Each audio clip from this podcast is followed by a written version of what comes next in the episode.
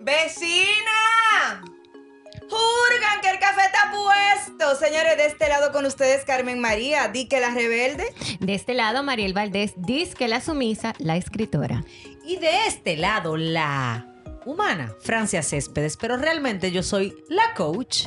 De este otro lado, Wendy Taktuk, la fotógrafa, disque graciosa. Bueno, y Vecinas no es más que un lugar donde encontrarnos de manera cercana.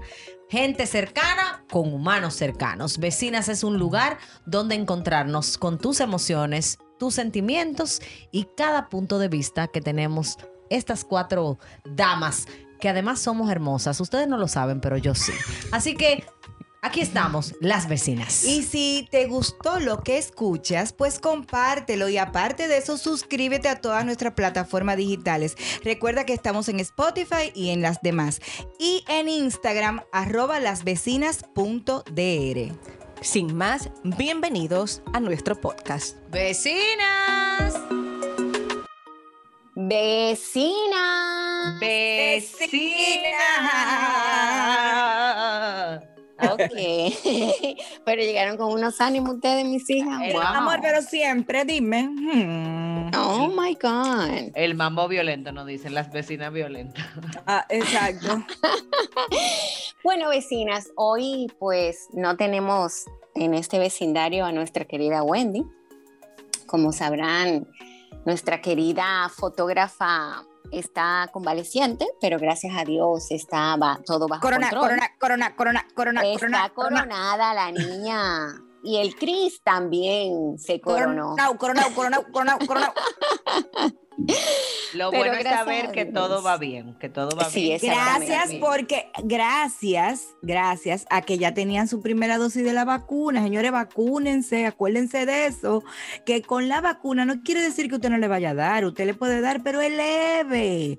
La vacuna lo que va a evitar es que usted se vea en un UCI entubado, así que vaya y vacúnese. Y mucha, que mucha, mucha vacunarse. amor para Wendy y Chris. Exacto. Y aprovechar para decirle a los vecinos, cuando usted tenga a alguien que le da COVID o que le dio que le, que le dio positivo a COVID, no lo llame para contarle que una gente se murió Y H. o que, o que otro está entubado malo, llámelo para No, no, no, no, desearle no. que esté bien y llévele una comidita caliente o simplemente si usted no tiene nada bueno que decir, no lo llame. Francia, No lo llame, Francia, la pregunta que hacen siempre, ¿y cómo se te pegó eso? No, no, Dime, ¿cómo no? ¿Y quién te contagió? El aire, qué sé yo. Diache, Ahora mismo gente- eso no importa. Bueno, vecinas, hoy vamos a empezar Wendy, con te amamos y que estés Sí, muy Wendy. bien. Mi amor, todo el amor del mundo desde este vecindario para ti. Tienen vacaciones forzosas los Ay, dos. sí. Así mismo. Tanto que trabajan Bueno. los dos. Dale, Bueno. Mariel. Ok, gracias, Carmen.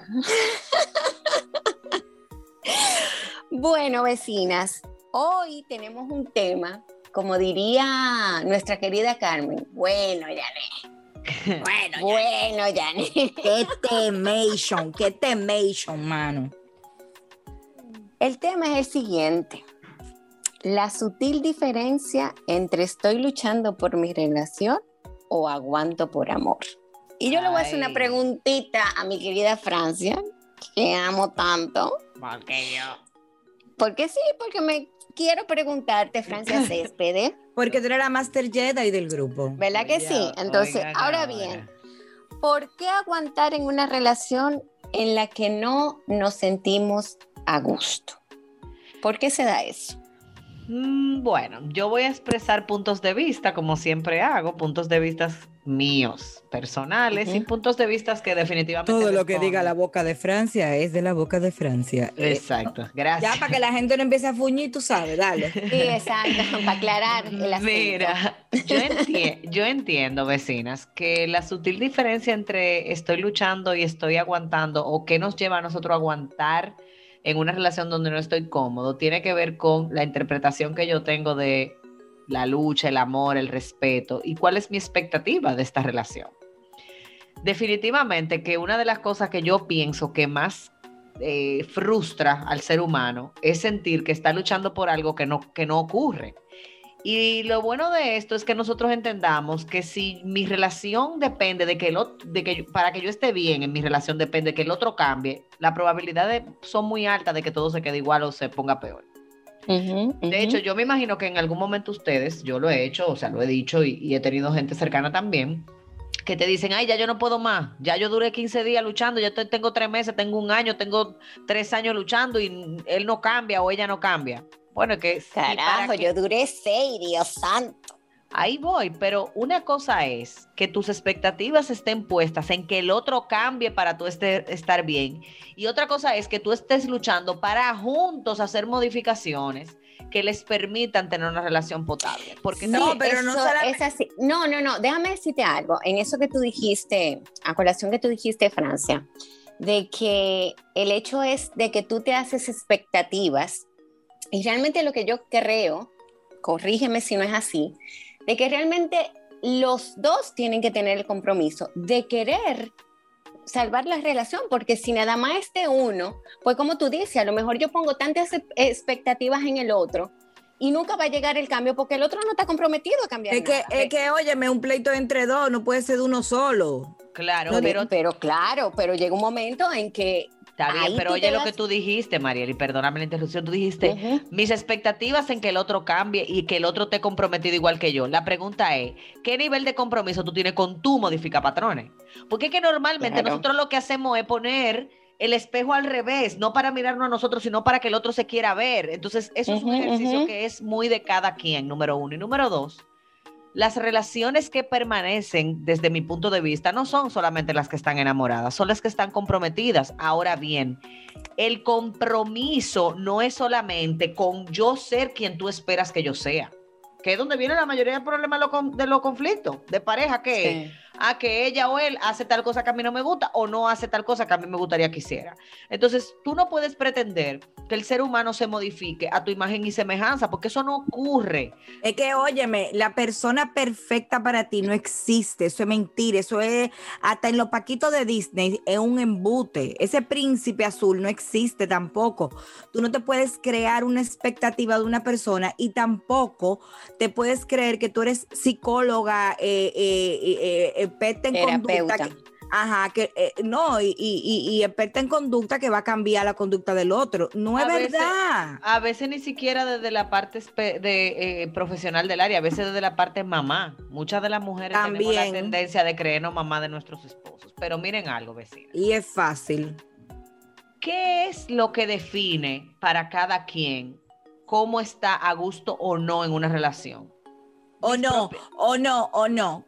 ¿Cómo tú podrías definir, eh, como tú habíamos, habíamos hablado, Francia, cómo tú defines eh, lo que es el amor?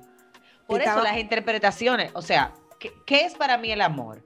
Es una interpretación que yo tengo del amor, como lo tengo de la felicidad, como lo tengo de la alegría. Yo tengo interpretaciones en mi vida. Todos los seres humanos interpretamos la- las cosas de la manera en que varios componentes se suman ahí. Las experiencias que tuve, las enseñanzas que recibí, las expectativas que me hago de que las cosas sean iguales o diferentes a como yo lo viví en mi hogar, porque mi mamá y mi papá me enseñaron que X pero definitivamente que también hay un componente de ¿para qué yo quiero estar en pareja? Una de ¿Qué las te cosas- enseñaron? ¿Qué te enseñaron tu papá y tu mamá? Eh, Francia Césped, Francia Esther Céspedes. Ay, ¿Qué te enseñaron tu papá y tu mamá sobre el matrimonio? ¿Qué tú pudiste decir que aprendiste de ellos sobre el matrimonio? mira, yo sigo aprendiendo, mis padres siguen casados y se dan besitos en la boca. Ay, Dios mío. Eso es más lindo porque yo le agarro la nalga al mío. Ay, no. Entonces, mami y papi me, me han enseñado, mami y papi me han enseñado que yo lo voy a decir como de cada uno. Mi papá es un hombre que me ha mostrado lo que, lo que establece la palabra. Mis padres son cristianos y yo también lo soy, el vecindario lo sabe. Mi papá ama a mi mamá con un amor que a mí hasta me desespera a veces. O sea, o sea, mi papá ama muchísimo a mi mamá y se sacrifica en, muchi- en muchísimas versiones y ha aprendido a disfrutar cosas que mami disfruta, pero mi papá es un hombre muy de cuidar. O sea, mi papá yo siento que, que, que cuida a mami. Y mi mamá es una mujer que ama a través del servicio y, del, y, de, y de estar atenta y de darse por completo. Mi mamá es muy mamá, no solamente de nosotras tres las hijas, sino de todo el que llega cerca, ella es mamá. Entonces, lo que yo aprendí del matrimonio de mis padres es que se sostiene más que con amor, se sostiene con respeto y admiración. Pero ahí vuelvo, Carmen, que es el amor en sí. O sea, el amor. Por ejemplo, Ajá, para el- mí, exacto. ¿Para ti qué es? mi papá y mi mamá eh, no, bueno, ya los dos tan, ¿verdad? Eh, donde no, se mo- donde no se mojan, como dicen. Ay, Entonces- María, los papás se te salvan. Entonces, papi y mami se habían divorciado hace muchos años. Y, y una de las cosas que yo aprendí de la relación de papi y mami era que si no hay uno de los dos que, te- que tenga algún tipo de compromiso con la relación, eso no va para ningún lado. Que fue lo que sucedió en la relación de papi y mami. O sea, mm, papi le gustaba mucho empinar el codo, heredado porque su papá era alcohólico, el hermano de mi papá era alcohólico, una familia de alcohólicos del lado de mi papá. Y un día mami le dijo, oye, mira, mami ya cansada de eso. Le dijo, oye, mira, o tu familia o el alcohol. Y papi dijo, ah, bueno, pues está bien, el alcohol, bye. Oh, wow. Y con eso no quiere decir que él no la quería, sino que él no tenía un compromiso con ese matrimonio. ¿Tú me entiendes? Mira, yo pienso que también probablemente en el caso de tu papá o de cualquier caso parecido de que hayan adicciones, ahí hay un, tra- un trasfondo que Hay una no- cosita. que nosotros no somos quienes ahora mismo ni siquiera para hacer un análisis Para nada. profundo, pero, Pero, mira, para hay muchas mí, relaciones, perdón Carmen, hay muchas relaciones que una de las razones por las que se quebrantan no es nada más porque yo no tenga el compromiso con la relación, sino porque no estamos alineados en prioridades y valores, señores. Porque yo les digo, vecinas, una frase para que ustedes me digan qué ustedes opinan, o dos frases más bien. Una cosa es quiero permanecer casado y otra es no me voy a divorciar. Eh, Parecería Pero- que es lo mismo. pero no, pero no es lo mismo. porque es un tema de actitud y de enfoque y de por qué.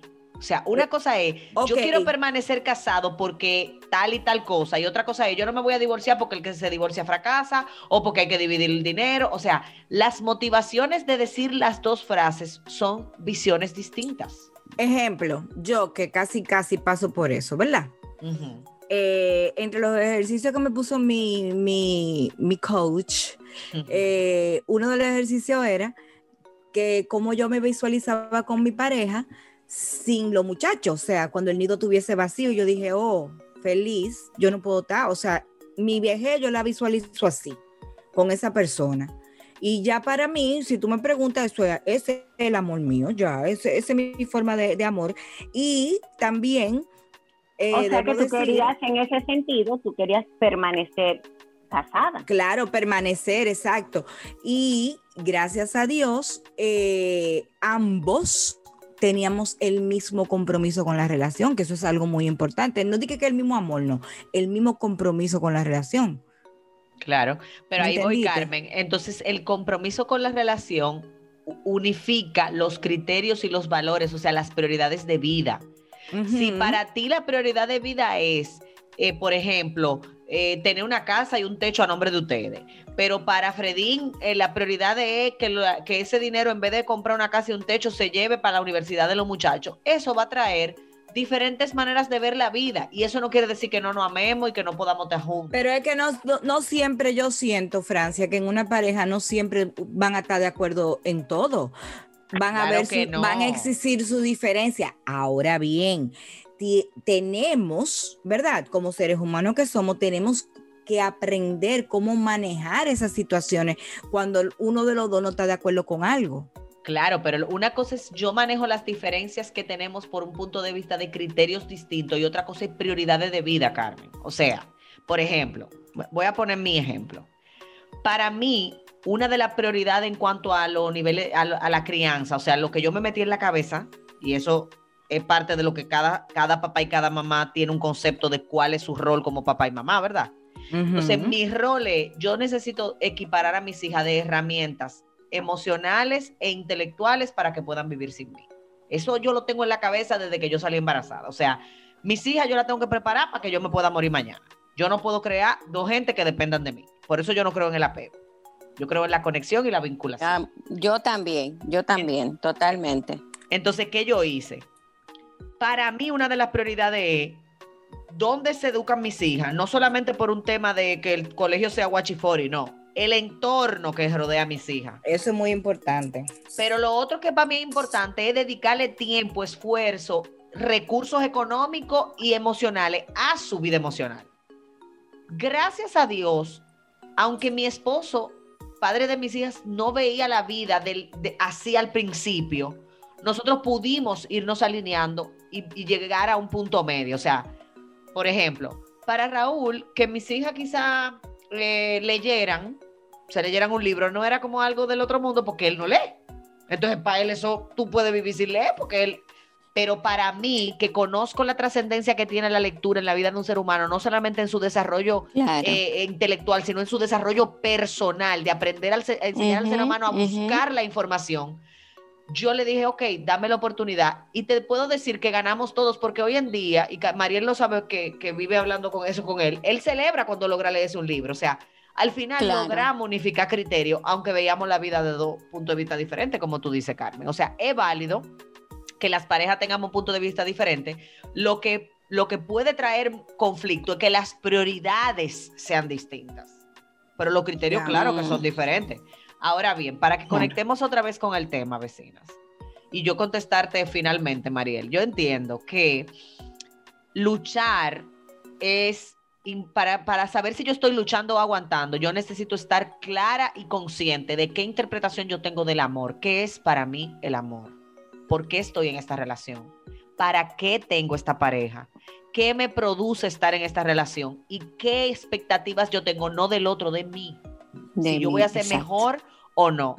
Y una vez yo tenga esa interpretación y, y esté clara de cómo yo veo el amor, definir si mi interpretación, aunque es válida, y todas las interpretaciones son válidas porque tu cerebro es tu cerebro y tú ves la vida como tú la ve- ve- ves, Claro. ahora la pregunta que yo te invito a hacerte es si es sana tu manera de ver el amor.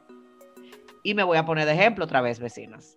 Yo, cuando pienso en mi expareja, aquí todo el mundo tiene una vida pasada, ¿verdad? Yo tengo una también. Claro. Cuando yo pienso en mi expareja, que yo duré un viaje de años de amores, yo, vi, yo digo, a Jesús, pobrecito, ay hombre, a Jesús. A él le tocó una parte El más difícil. pobre. El pobre. Porque la mujer insegura, posesiva, inmadura que yo era cuando yo estaba con él, no es la que yo soy hoy. O sea, ya yo no necesito que un hombre me llame 50 veces al día, ya yo no necesito eh, que, que tú me muestres como que yo soy tu trofeo. Yo tenía muchísimas inseguridades a esa edad. Y esas inseguridades me llevaban a manejarme de una manera, para ponerlo al día con, con TikTok y todo, tóxica. O sea, yo era un azote, vieja. Yo era un azote. Y hoy que yo puedo mirar atrás y ver el crecimiento que he tenido, en qué he mejorado, en qué me he quedado igual, porque no es que yo cambie mucho en todo, tú ves, yo sigo siendo un medio celópata. Pero eh, realmente nosotros en aquel momento, cuando yo estaba de que luchando por mi relación, yo no estaba luchando por mi relación, yo estaba aguantando entre comillas, pero si yo estaba aguantando, el que aguantó realmente Eso mucho te iba a decir. fue él. Francia, él era el que estaba aguantando. Claro, claro. Mira, yo te voy a decir que a lo largo de los años y de las relaciones que uno tiene, eh, va teniendo en la vida, pues yo creo que tú vas madurando en ese sentido y pues al final te haces o ya no te creas, bueno, uno siempre se crea expectativa, pero Siempre. dices, entonces lo mejor es ya pues decir, bueno, qué yo estoy dispuesta a dar, qué no estoy dispuesta a aguantar o a, a soportar. Y, y mira, porque a mí me ha pasado, o sea, yo entiendo que he madurado muchísimo y que ya hay cosas que, mira, desde la primera yo sé que, que no, que eso no va conmigo y, y prefiero decirle, mira, mijito, eh, sigue tu camino, corazón. Pero es que, Mariel, ahí es donde yo digo que la interpretación que yo tengo del amor es lo que puede, digamos, eh, tener esa sutil línea entre estoy luchando versus estoy Ujú. aguantando. Porque, por ejemplo, Exacto.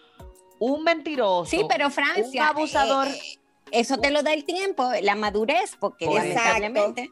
Pero por eso Es te digo, coñazo que uno aprende, pero pero, por, e- por eso te digo, pero una persona que miente, que te abusa física, verbal o emocionalmente, una persona que vive engañándote, que te grita, que te humilla, que es apático o No, apática, que te eso. abandona, eso. no es amor. No para Entonces- nada, para nada. Por eso es que yo digo, señores, para nosotros poder definir si yo estoy luchando por una relación donde hay amor y hay respeto. Miren, para mí, vecinas, eh, y es lo que yo predico y, y lo que yo promuevo desde donde me, la vida, o sea, desde donde yo he escogido vivir. Para mí hay relaciones que son las que van a, a, vamos a decir, a ser sostenibles y otras que no tanto o que no. Y para mí hay tres componentes que deben tener las relaciones saludables y que se puedan sostener. Lo primero que debe tener una relación, eh, digamos que, que perdure y que, y que me permita crecer y que el otro también pueda crecer, es ser una relación sana. Sana. ¿Y qué es una relación sana? Una relación donde hay amor, respeto y aceptación. O sea, una relación sana, ¿qué es lo que tiene? La persona me ama y yo la amo. Esa persona me respeta y yo la respeto. Y esa persona me acepta, no pretende cambiarme. Pero y la no debería, no debería haber un poquito de, aunque sea una cucharadita de admiración. ya voy para allá. Lo que pasa es que desde mi punto de vista, Carmen, sí, yo creo que sí. O sea, la respuesta es sí. Lo que pasa es que para mí, la combinación de amor y respeto da admiración. Para mí. Ujú. Lo que Ok. es la vida de interpretación. Pero lo segundo que debe haber en este tipo de relaciones, ya yo dije que deben ser relaciones sanas. Lo segundo que deben tener estas relaciones son relaciones plenas. Señores, disfrutarnos. Si usted tiene una relación donde usted no, nada de lo que a usted le gusta, esa pareja lo disfruta y lo que, sin ejemplo, a ti te gusta el cine y a él le gusta, eh, qué sé yo, ir a bailar.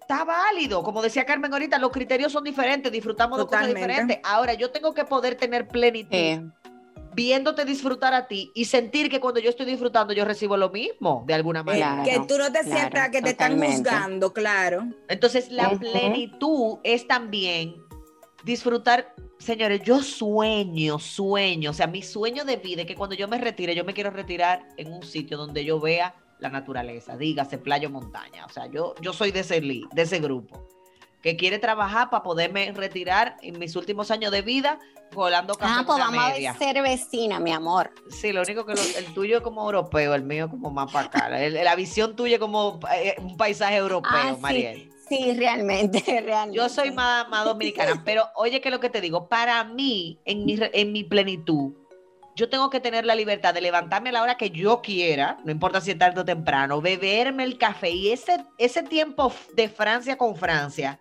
yo necesito que me lo respeten. O sea, yo no soy, I'm not a morning person. O sea, yo no soy una persona de mañana, no me hablen mucho de la mañana, que aunque tengo los ojos abiertos, estoy durmiendo.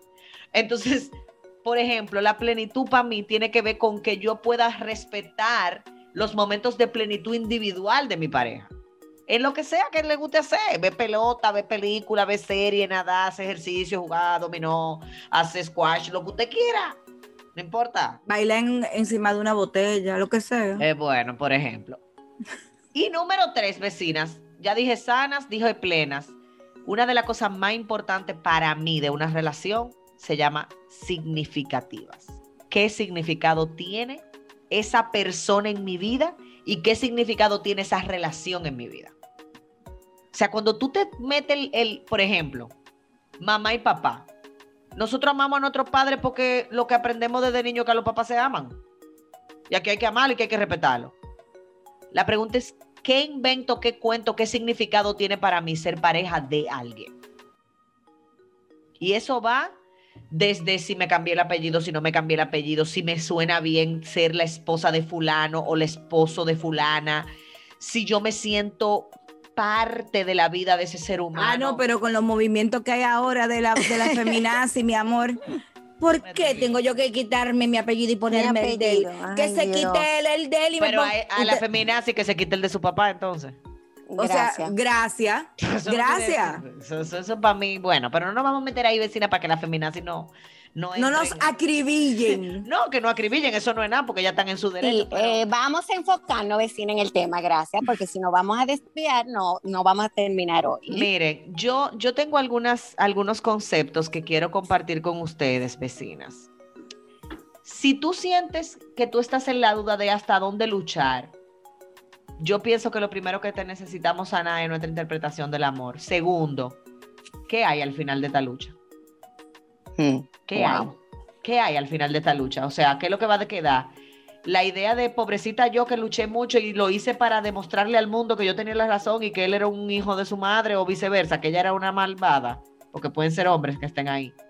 Si tú estás luchando desde el victimato, mi amor, tú no vas a ganar este pleito. Dos, la lucha es en contra de o a favor de. No es lo mismo. ¿Es a No. favor de una familia potable, a favor de una relación que perdure o en contra de una mujer que se metió? ¿Es en contra de una hija que tiene mi marido, mi mujer antes que yo? ¿O en contra de mi suegra? Señores, Sí. no es lo mismo luchar a favor de la paz que estar en guerra. Eso es real. No es lo así mismo. es. Eso es así. Yo le digo mucho a mis coaches, cuando los dos soldados están heridos, no se ponen en el frente de batalla porque las probabilidades de que se muera tú el que está cerca son muy altas. Ya Ujú. lo sabe. Entonces, también es necesario que nosotros veamos que yo puedo estar luchando sin fuerzas, Ujú. Ujú, o ujú. solo, o sola. Hay momentos donde nos Exacto. toca, vecino, porque no nos vamos a caer a cuento y a romanticismo. Hay momentos donde usted le va a tocar luchar solo o sola. Sí. O Y eso levantar también otro, es válido. ¿entiendes? Pero está Claro. bien, eso puede suceder, Claro. pero no hacerlo algo normal, ¿entiendes? Sí. No, es bueno. Porque yo conozco casos, de- yo conozco casos de O sea, pareja Carmen que- dice no normalizar el sufrimiento, El o la lucha sí. como esta es la única manera de nosotros estar juntos luchando. Exactamente, Exacto, exactamente. Pues yo conozco Ahora sí. gente, mi amor, que, que dice, ah, sí, nosotros estamos juntos porque, porque yo soy que me he tirado la relación es- arriba. Eso es una locura, señores, vivir desde ahí. Eh, ¿Entiendes? Ya lo sabe. Tú o sabes sea- que hay una frase que, que yo leí hace mucho tiempo, no recuerdo dónde realmente, que dice, si tú otorgaste perdón, pero persiste el dolor, es porque el enojo pudo haber pasado, pero la decepción no. Ya. Entonces, muchas veces nosotros perdonamos a la persona, pero no el hecho. Sí. Yo perdoné, en- exacto, yo perdoné que mi pareja, eh, ni siquiera voy a hablar de infidelidad, mi pareja me mintió por mucho tiempo de que se iba todos los días al gimnasio y resulta que no, que se iba a beber con unos amigos. Ni siquiera voy a hablar de infidelidad. Yo perdono a mi esposo, pero el hecho de sentir que me mintió por años, yo no necesariamente lo logré perdonar. Exacto. Entonces, yo tengo que ser capaz de evidenciar desde dónde yo estoy viviendo, cuáles son las verdades que yo me digo todos los días de por qué estoy con la persona que estoy y para qué estamos juntos y cuáles son los, las visiones comunes, señores, porque la vida es un ratito. Y el mejor lugar donde yo pudiera decidir sembrar es en el futuro, donde voy a vivir después.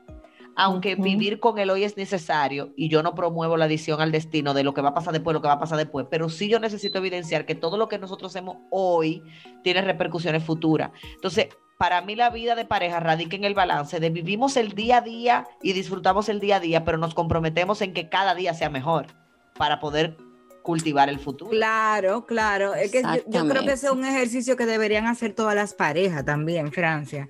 Y, y como decía, como dice el tema de este podcast, eh, repítelo, Francia. Eh, La, sutil, diferencia, diferencia. Dale, dale. la sutil diferencia entre luchar por mi relación y aguantar por, entre comillas, amor. Cuando usted pone la palabra aguantar, ya sea por amor o por lo que tú quieras, ya, está ma- ya vamos mal. ya Óyeme, mal. Ya ahí vamos muy mal, déjenme decirle, porque usted no tiene que aguantar absolutamente nada. Y déjenme decirle algo.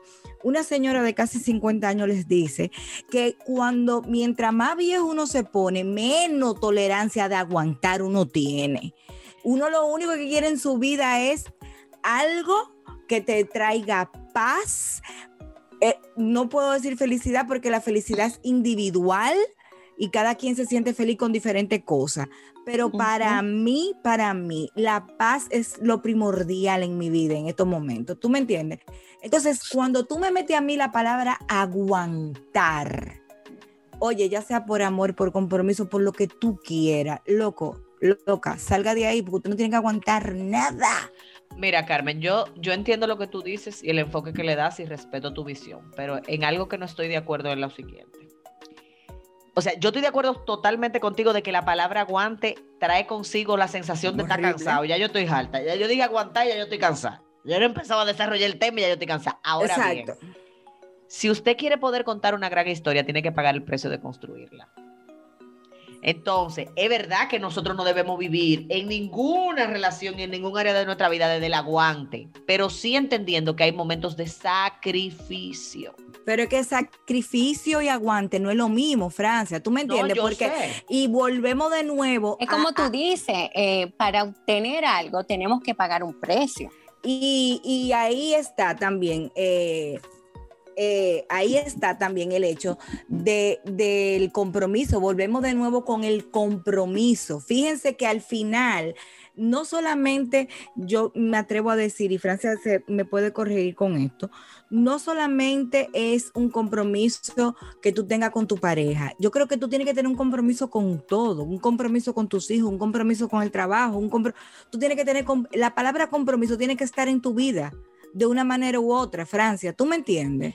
Pero yo pienso que con la primera gente que nosotros necesitamos comprometernos con nosotros Eh, mismos. Con con nosotros mismo. mismos, totalmente de acuerdo. Y para eso yo necesito tener también una interpretación sana de algo que nosotros escuchamos mucho y promovemos y se llama amor propio. Señores, en este tiempo de la vida, yo puedo decir que lo que yo siento que se promueve no es amor propio, es ego.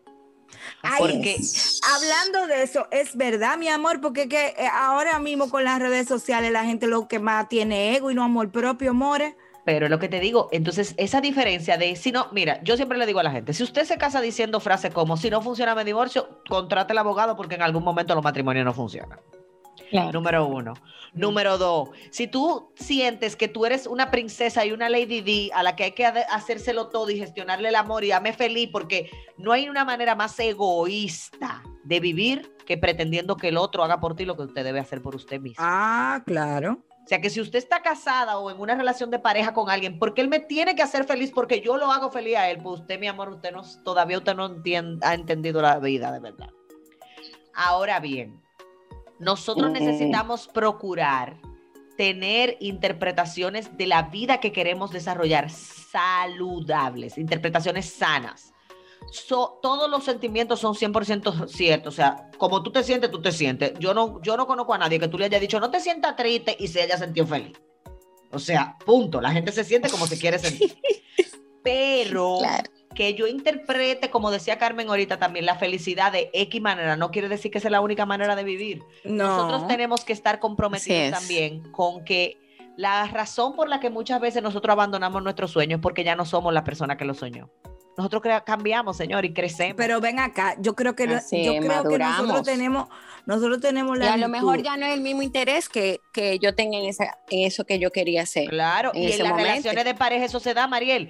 En las relaciones de pareja hay que estar dispuesto a hacer reacuerdos o recontratos. Si tú te casas con un hombre y tú, por ejemplo, eres la que paga la luz y paga el súper. Tú sabes que hay muchas Sí. familias donde la canasta se dividen. Claro. Ese, es un- ese es un tema, vecina. Tenemos que tratar ese tema. Invitar un coach financiero, una gente así, como que nos tuya en pista. Pero bueno, eh, tú tienes X, X responsabilidad económica, vamos a suponer, o tienes la responsabilidad de, qué sé yo, cerrar la casa en la noche. Eso no quiere decir que tú no te puedes sentar con tu pareja y decirle, mira, nosotros tenemos 15 años de casado, yo tengo 15 años yendo al súper, tú puedes comprometerte con y tú ahora, porque yo Claro. quisiera esa hora. O sea, nosotros tenemos que estar abiertos a que el hecho de que hayamos hecho una cosa por mucho tiempo de una manera no quiere decir que no podemos modificar. Claro, a, lo a renegociar, porque hasta con los hijos uno tiene que renegociar. Pero señores, O sea, es que lo que yo quería decir ahorita es que nosotros tenemos la virtud de, to- de cada día, que cada día tiene 24 horas, nosotros tenemos la virtud de cambiar y no solamente de cambiar, sino de mejorar eh, y trabajarnos nosotros mismos como individuo, como individual, para que entonces la, la fórmula con el otro funcione. Claro. así mismo es. Sí, definitivamente que nosotros, nosotros tenemos que también ser capaces de entender que muchas veces estamos pidiendo cosas que ni siquiera entendemos de qué se trata. Por ejemplo, cuando tú dices yo quiero más amor, ¿el amor no es cuantificable o sí? No, ¿Cuánto, cuánto es suficiente amor? No, sí, sí, por eso hay gente que no son insaciables, more. Ah, pero tú sabes qué? Que muchas de las razones por las que mucha gente está en una relación de pareja, como decía Mariela al principio, sintiéndose mal, no, no necesariamente tiene que ver con que el otro está mal, sino con que usted tiene unas expectativas. Mi amor, usted fue y compró un muy Mavi harta, y muy usted quería harta. que le supiera champaña. Los Mavi saben a Mavi, no a champaña. Entonces, Claro. si usted fue a una mata de limón, si yo el limoncillo lo que usted va a comer, no, puede, no te va a dar un jugo de fresa.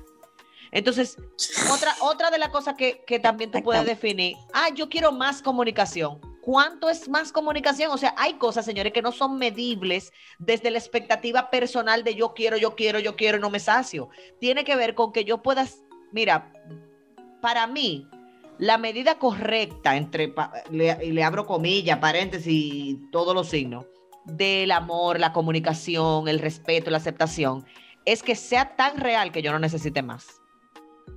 O sea, que yo pueda decir, yo estoy segura de que Carmen es mi amiga y me ama. Yo no necesito que Carmen me ame más porque yo estoy confiada en que el amor es real. Entonces, la medida que nosotros necesitamos es hasta donde yo me sienta que es real. Eh, eh, Es más, es más, porque yo te puedo amar de una manera, que es mi forma de amar, y Mariel te ama de otra, pero eso no quiere decir que porque yo sea quizá tosca, vamos a decir así, que yo no sea una persona cariñosa y vaina, con eso, mm, Francia, que me conoce, que es mi amiga y que ella sabe que yo la amo, no va a poner en duda el amor que siento por ti, ¿entiendes? Totalmente. Y es lo mismo- y es- de amor. Y es lo mismo que pasa con tu pareja, ¿entiendes? Yo soy una persona súper cariñosa, vivo, si le paso por el lado a mi marido mm, fuera del lado, le agarro su narga, que yo qué. Él no es así, Su larga. su narga. Es Pero- que yo me imagino a Freddy, ya tú sabes. porque yo da cómo es mira, da unos brincos, da unos brincos, ya tú sabes, ¿verdad? Pero lo que te quiero decir es que ese es, esa soy yo, pero él no es así. O sea, él no es que porque él sea quizá más seco conmigo, no- eso no quiere decir que él no me ama. Es más, yo me atrevo a decir que él me ama más de lo que lo amo yo a él. ¿Tú entiendes? Yo creo que sí, Carmen, definitivamente. sí, o ¿Sabe sea, Lo, ¿Qué es lo que nos convierte en pareja? Ser diferentes, señores. Claro, El Claro. complemento, la pareja, el eso complemento. es así. Vecinas, pero ¿qué, ¿qué pudiéramos dejar para ir cerrando este vecindario? ¿Qué pudiéramos dejar quizás cada una de nosotras como, como expectativa de en qué momento nosotros podemos determinar si la lucha vale la alegría o vale la pena? Ustedes saben que yo soy una banderada de cambiar la frase que hemos crecido escuchando de que todo valga la pena. Yo no quiero que nada en mi vida valga ninguna pena porque la pena viene gratis, mi amor. A mí que me valga la alegría. Yo creo que la lucha se da cuando yo puedo reconocer que estoy en esta relación con una interpretación sana del amor, de la aceptación, del respeto, de la admiración, de la plenitud y del significado que tiene para mí pertenecer a esta relación de pareja y estar en la vida de esa persona. Y que definitivamente vale, vale la alegría, vale el esfuerzo, deja un buen sabor. eh, digamos que esa lucha, entre comillas, como yo le decía a Carmen, ese sacrificio de que hay, hay cosas que yo voy a necesitar dejar de hacer, pero con la única intención y la firme intención es del crecimiento de ambas personas en la pareja. Y no solamente, y no solamente eso, Francia, que para nadie es un secreto que este año que hemos pasado de pandemia ha sacado lo mejor y lo peor de muchísima gente y hemos visto lamentablemente muchas parejas eh, divorciarse porque lamentablemente se dieron cuenta eh, durante la cuarentena, trancado ahí, que no había nada ya en la relación. Y quizás el mismo eh, eh, rush del día a día, de que tú sales a trabajar, yo salgo a trabajar, llego en la noche, nos acostamos y ya, no lo permitía a ellos darse cuenta de que ya eso no iba para ningún lado. Y está también la otra cara de la moneda. Está la situación de la pandemia y la cuarentena que lo que hizo fue acercar más a parejas también. Carmen, lo que pasa es que nosotros estuvimos viviendo una vida remoto sin darnos cuenta. Eh, Así es. Exactamente. La diferencia era que no era remoto por las redes, era remota a distancia física. Tú te ibas a las 6 de la mañana, él se iba a las 7 o tú a las 7, él a las 6, llegaban con suerte, en algunas re- relaciones, familias, se llega al mediodía a comer, nos volvemos a ver a las 7 de la noche, a hacer tarea, bregar con los muchachos y a las 9 de la noche. Entonces así Nos cualquiera pu- acostamos, buenas noches, buenas noches, bye, bye, Cualquiera- bye, apago mi lamparita y a vuelvo a es lo que hasta te el digo. otro día. pero nosotros como, como parejas necesitamos también evidenciar hasta dónde yo estoy, digamos que esperando que el otro haga cosas y cómo yo estoy comprometida con hacer cosas yo. Claro, en pos exacto. de nuestra relación. Vecinas, yo quiero cerrar con algo que eh, igual leí hace un tiempo y que yo practico mucho en mi día a día de trabajo y que lo pongo en práctica también para denotar cuando estoy en algo, hasta laboralmente, que definitivamente no merece eh, pues la pena, vamos a decirlo así, o la alegría. Y es que la indiferencia, si usted si usted se está preguntando, vecino y vecina, ok, pero ahora qué hago? ¿Cómo, ¿Cómo determino si yo estoy luchando, estoy aguantando? Bueno, ya le dimos algunas estrategias y definitivamente si usted necesita una ayudita, búsquese un buen terapeuta y, busque eh, de manera autodidacta, si no algún libro, en donde usted pueda aprender sobre las relaciones y donde usted pueda en- entender y procesar sus verdaderas interpretaciones de lo que es amor, de lo que es la relación de pareja y todos los componentes que eh, las relaciones traen. Pero definitivamente que la indiferencia es un síntoma de la pereza. Y la pereza, una de las características del desamor. Nadie es aragán con lo que ama. O sea, Ay, ay, vamos ay, a luchar, vamos a luchar por lo que amamos y vamos a permitir que quien nos ama también pueda luchar por nosotros. Pero definitivamente es necesario evidenciar que el amor solo, sin una interpretación sana, no va a ser suficiente para que las relaciones perduren. Necesitamos un poco más de compromiso o vamos a decirlo así como yo, a mí me gusta decirlo, sin el más. Necesitamos un compromiso genuino con nosotros mismos y con nuestras parejas para sostener una relación que todos los días valga la alegría. Vecinas. Vecinas. Señores,